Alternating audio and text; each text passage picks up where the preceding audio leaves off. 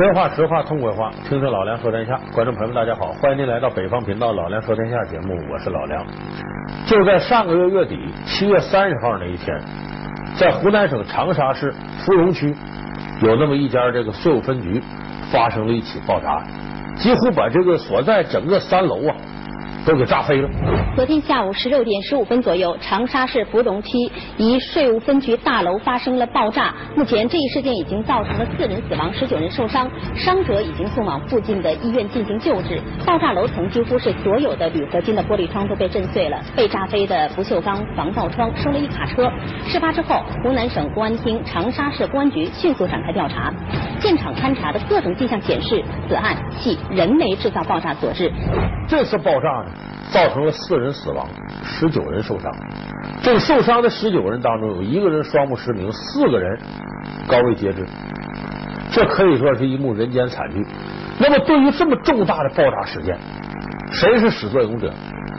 而谁是造成这部人间惨剧的这个罪犯？最后呢，经过几天的圈定呢，发现这个人呢叫刘瑞恒，这时候已经从长沙跑了。那么，在八月三号的晚上，咱们公安部啊向全国发出了 A 级通缉令。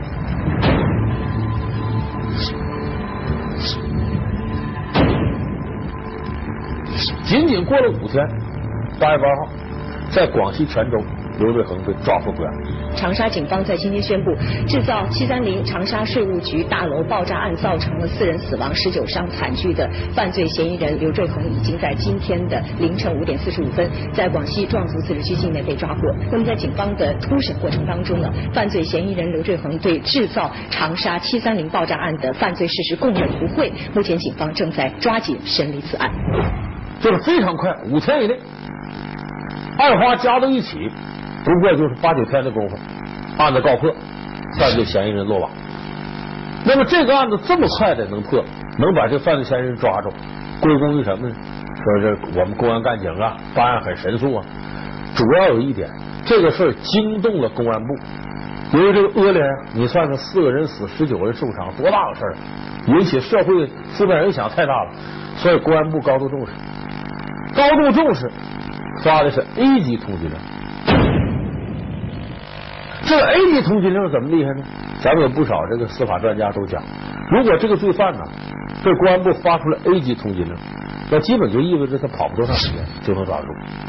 因为 A 级通缉令呢，往往对于有这种重大突发恶性事件，后果特别这个恶劣，影响的这这特别大。对于这样的这个犯罪案件，公安部引起高度重视。高度重视时候，只要抓犯人，我们平常说办案经费有限，如果你不考虑办案经费，不计成本抓的话，恐怕一般犯罪分子是逃不过去。所以这个刘瑞恒案发之后八天落网，这就看出这个公安部这 A 级通缉令的威力。那么这个 A 级通缉令是什么样子呢？咱们要有好奇的，不妨你到网站上能看着。这个 A 级通缉令啊，也跟一般通缉令没什么区别。你看上面写着罪犯的姓名、性别、年龄、籍贯、基本特征、穿衣打扮，在哪儿犯的案子，案发过程大致什么样。哎，这是 A 级通缉令。这个 A 级通缉令和普通通缉令有什么区别呢？既然有 A 级，就有 B 级。A 级通缉令就是指那些特重大的案子，影响特别恶劣的啊，各方是杀人、伤人这也多的，这时候是 A 级通缉令追逃犯。B 级通缉令呢，就是公安部应各省公安机关要求，说我们这省的案子有个破不了的，呃，拿上去，然后公安部给做个全国通缉，这为 B 级。说白了，简单说，这 A 级、B 级就全国性的、地方性，就根据受重视程度而言。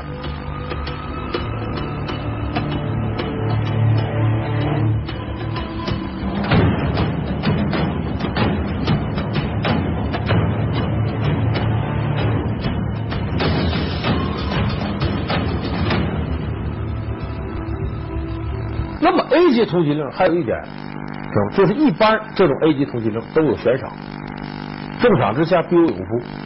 哎，全国人民集中精力抓这个逃犯。那么我们这次刘瑞恒悬赏多少？悬赏十万块钱，不少了，不是？以前咱们的通缉令是没有悬赏这个说法的，从八三年以后，通缉令上才有悬赏。这为什么从八三年这以前就没有呢？因为我们知道，这过去咱们有一种意识啊，这个老百姓啊都应该这个哎坚决配合公安部门工作。所以说，在那个之前呢，在咱们意识形态当中啊，那就是道德规范如何如何啊，全民怎么怎么地。八三年有一件震惊全国的大案，促成了中华人民共和国开始有悬赏的通缉令。什么事呢？我要在别的地方说这个，可能当地人不是太熟悉。要是在咱们辽宁说这个事儿，尤其沈阳的观众朋友一定会知道这个案子，哪个案子？可能有的观众朋友已经脱口而出了，对，二王。可能这八零后的朋友啊不太了解这个事儿，但是我估计五零后、六零后、七零后，您肯定知道二王案件。沈阳的二王案件震惊全国，促成了中国首个有悬赏的通缉令，就中华人民共和国成立以来首个悬赏的通缉令。这个事儿怎么回事呢？咱不妨啊，把二王这事给大家再说说。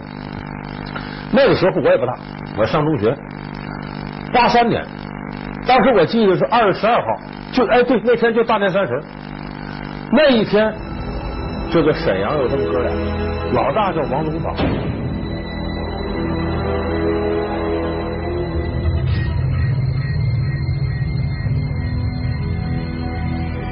叫王东伟，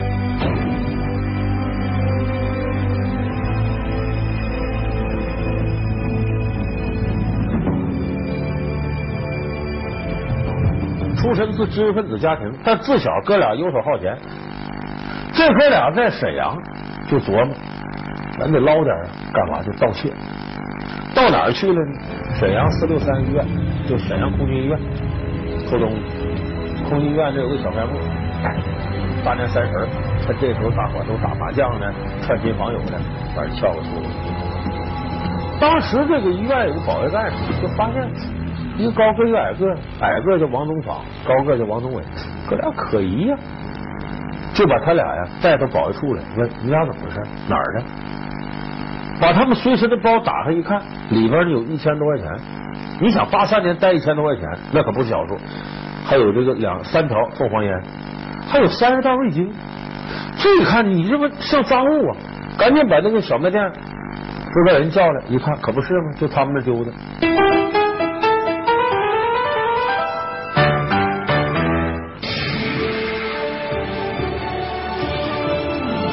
您正在收看的是北方频道 North Channel。这一看你这盗窃，好吧，分开审。把这个弟弟带那屋，哥哥留这屋。审的时候说得搜搜身，这一搜身，老大王宗访嘴里发出怪叫，就好像杆像要抽过去似的，往地上躺。这是他哥俩的暗号。那一边王宗伟在那屋拔出枪来就射击，又跑到这屋来救他哥哥。这么一会儿功夫，打死四个人，打伤三个，然后这哥俩就。这是枪哪来的？弟弟王宗伟利用部队管理制度的漏洞，在部队里偷出来的。人外边传说他们哥俩都神枪手，不是他弟弟在部队里出来枪法好，他哥哥不行，王东访不行。按照当时来说呢，其实我们现在看要出了这事，马上公安局得重点的围追堵截，就是比方说公安局火车站哪儿都得布置人，不能让你跑啊。可当时的思路呢，还是先确定犯罪嫌疑人，失去了宝贵的时间。二王这时候回家。拿了钱了，带着东西，坐上南下的火车跑了。你想想，打死四个，打伤三个，他们身上还有家伙，都有枪有子弹，这恶性案件呢，马上全国各地就开始找这儿了。那个时候呢，这二王行动不定，跑到湖南，跑到湖北。那么跑到湖南的时候，到了衡阳，这二王穷凶极恶呀。哎，他反正我也杀了人，也不在乎了。你比方说后头感觉要有人瞄着他，道上随便逮什么抢什么，自行车给我。有个女孩不肯把自行车给他，抬枪就射击。这女孩她爸爸一看急了，你上干什么？一枪把他爸爸打死。这女孩她妈妈没在乎，她英勇的跟着二王就，咱们东北话叫撕巴起来了。最后呢，把二王一个黑皮兜抢了。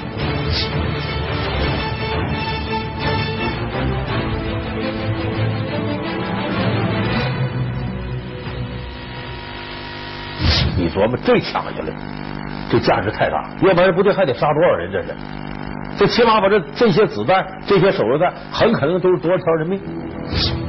所以在这个时候，这个案件越弄越大。二王踪迹飘忽不定的时候，又杀了不少人。这个时候，公安部压力大。公安部三局主管刑侦，当时有个副局长叫刘文，他当时觉得这时候真是压力很大。哎呀，心里头非常不好受，压力很大。他想了个办法，说看来啊，咱们这么找警力有限，得动员全国人。哎，他就想到了通缉令上要悬赏，把这个往上批复呢，上级领导还同意了。他当时提出的悬赏是什么呢？通风报信，说你告知这二王行踪的，赏一千；就一确定是这么回事，赏一千；告诉他们窝点，他藏在哪儿了，经证据确实，赏两千。如果你再协助公安部门把他给逮住了，赏五千。那会儿啊，人一个月工资八三年的时候几十块钱，最高赏五千，天文数字嘛，当时。可是报上去之后呢，上级考虑这个数额太大，再一个。也确实，当时悬赏有个思想障碍，老百姓帮公安工作应该的，就应该全心投入，怎么还给钱呢？所以经过一番争论，也是二王这案子给大家带来压力太大，就这么定的悬赏吧。最后定下来，通风报信赏五百，哎，提供窝点赏一千，协助公安部门逮住赏两千，就原来有一千、两千、五千，变成了五百、一千、两千，少了不少。但是呢，这个悬赏出去真有作用。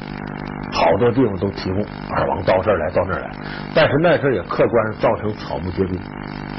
这个通缉令，大伙记住这日子：一九八三年五月十七号，中华人民共和国第一份有悬赏的通缉令，二王死亡特征，最后悬赏多少多少钱都写上。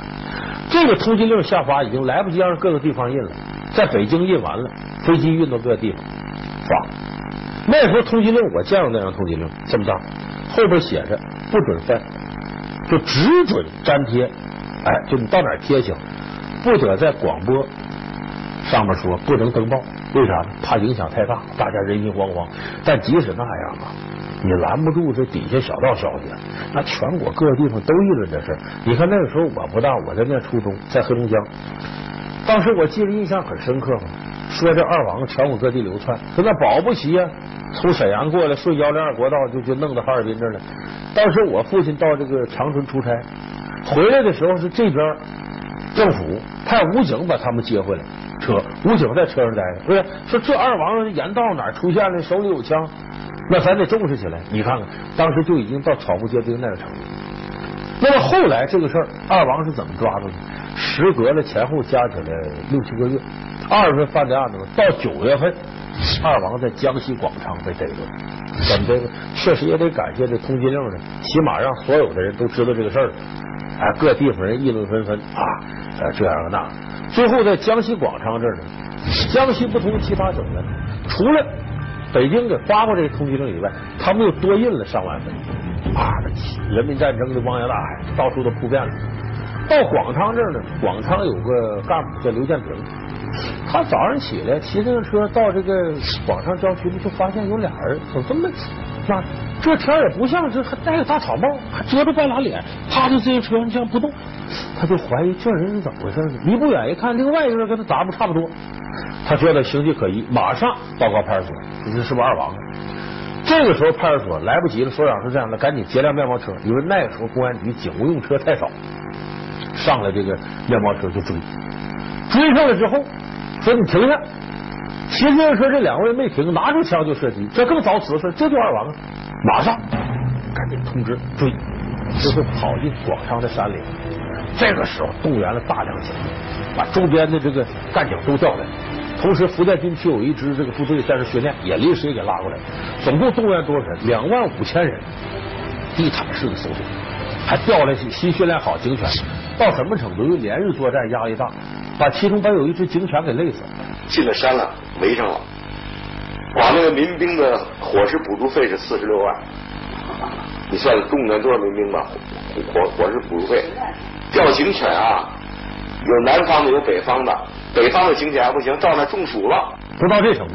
最后经过五天追捕，终于在山里边把两个人逮住。逮住其中击毙了一个人，另一个人打伤，再带回来送医院路上死了。这算二王的案子了不。这时候八三年。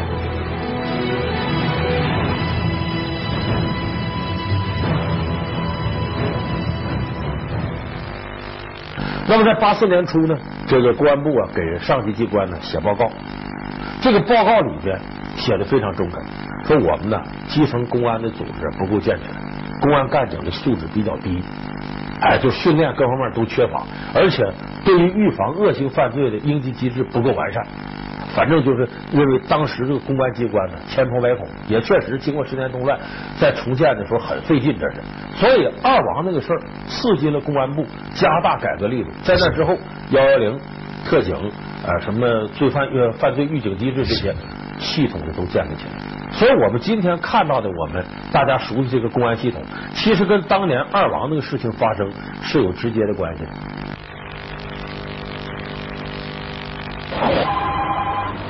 你好，广州幺幺零报警服务中心，请你慢慢讲。在泰康路，您发现你公司一个月前被盗了一部紫红色面包车，请问你车牌多少？各单位请注意，请发现一辆紫红色的面包车，车牌是粤 A 三七七三，粤 A 三七七三。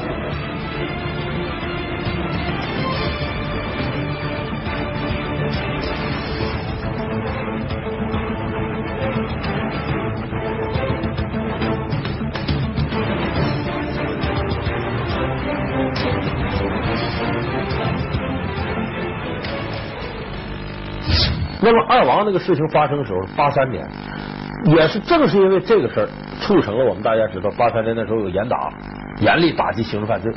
中共中央关于严厉打击刑事犯罪活动的决定。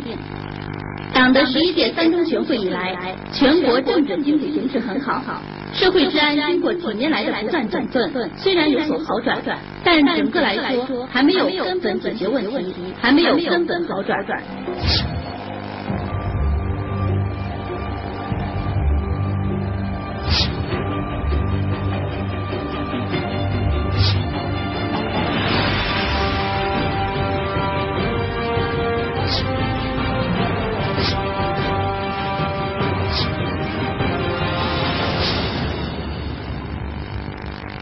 两个事当时的节拍是非常吻合的，所以说二王事件呢，对这个新中国的这个公安建设起了不小的一种影响，而且也是第一份有悬赏的通缉令正式出台。那么这个通缉令带悬赏，那这已经成了固定的了。八三年往后，非 A、B 通缉令，它是在两千零一年以后。两千零一年的时候呢，是第一次公安部。在网上说有总共这个六个人是 A 级通缉令的，其实那个时候通缉令我们看什么张军呢，后来马加爵这些全国有名的大的刑事犯罪分子，哎，很多都上过这 A 级通缉令。那么 A 级通缉令的作用大在什么地方呢？比方说，我这通缉令下去，半个小时到一个小时，公安部下发之后，咱们现在不有网络吗？方便，全国各个县城起码都知道。要知道以后，根据这个呢。排查自己当地外地人住的地方，呃，容易聚集的地方，火车站。你想，全国各个地方警力都排查，这个作用可非常大呀。那犯罪分子往往就无所遁形。另外，这个通缉令下去之后呢，它有个特点：A 级通缉令往往不计成本，你别把这人给我抓住。你看当初马加爵就是在大学里杀四个同学那个年轻人，马加爵。马学当时为抓他，全国动用了一百七十万警力，平均一个省动用六万人次。你想这成本得多大？不用说加班费什么的，就光是巡逻这各方面的费用，这都有多少？所以说，他要不计成本抓人的话，应该说你没法，基本都能给你抓到。所以哪个罪犯要上了 A 级通缉令，基本就够呛，这是。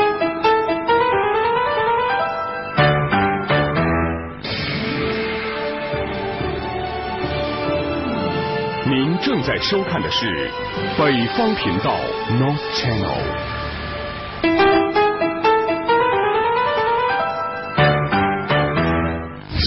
他如同一支令箭，所到之处全民行动。他们又多印了上万份，啊，人民战争的汪洋大海，到处都扑遍了。他又似一张大网，网住罪犯，无处遁形。所以哪个罪犯要上了 A 级通缉令，基本就够呛。这是为什么他会有如此的神奇效力？他又有着怎样的前世今生？请听老梁为您揭秘。行动 A 级通缉令。那么这个 A 级通缉令呢，不光是说这个事情重大，悬赏的额度也高。A 级通缉令呢是五万块钱在手，就最少赏五万，封顶的是二十万，不能比二十万更高了。但是呢，单个的 A 级通缉令悬赏总额不一定是这些，为啥？它有不同机构出的。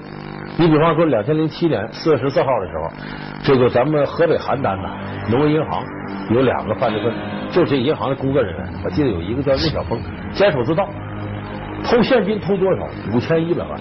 当初这个公安部发 A 级通缉令，一人五万，抓住其中一个五万，俩人这算十万。这个时候呢，邯郸公安局又悬赏二十万。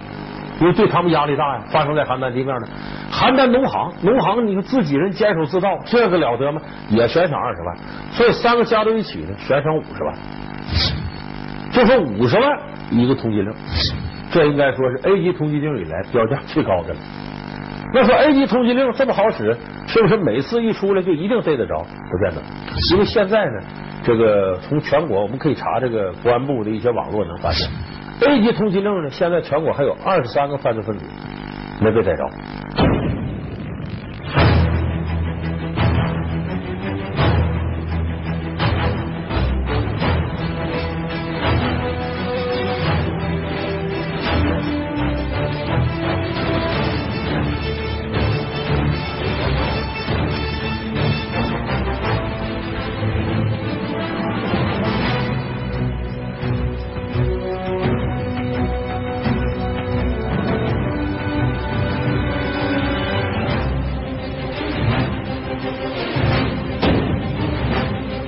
是呢，我们说这二三犯是暂时没被逮到，这么撒大网下去，干警这么努力，他们被抓住是早晚的一天。你比方说，有一个犯罪分子叫程瑞龙，当年杀了人了，事隔了十年开外，他已经隐姓埋名，伪装的非常好了，改名叫周全啊。当然也犯事进了监狱了，进了监狱了呢，他显得挺张扬，我他妈杀过人什么的。他越这样，狱警越不怀疑他，因为张扬的犯人一般都没什么可隐瞒的。哎，他还伪装的很好，把家乡话都不说了，说普通话。可是他呢，没法提供他真实的。哎，当年我是怎么事儿？过去的经历，这干警一直怀疑他。也赶得巧，两千零九年五月份呢，本来他刑期到期了，哎，他因为打打架什么应该放他了。可是他那时候呢，把通县牢一个人给打坏了，就这么又加刑一年。正整是五月底的时候，公安部那边来人通知了。当年那个程瑞龙啊，资料什么指纹的什么这啥，跟现在监狱里这个叫周全的人一对，呃，好嘛，天网恢恢，疏而不漏。你说这一年啊，正巧他把人给打了，加刑一年，要把他放出来，再放出抓他又不好抓了。要不我说这个 A 级通缉令固然是好使，但是对于这些罪大恶极的犯罪分子来讲，我们应该首先想到喝凉酒、使脏钱，早晚是病。你干了坏事，一定不会有好下场。天网恢恢，疏而不漏。所以 A 级通缉令充其量是个药引子，而自己做那些孽，早晚要偿还。我认为这个才像毛主席诗词说的那样：人间正道是沧桑。好，感谢您收看这期《老梁说天下》，我们下期节目再见。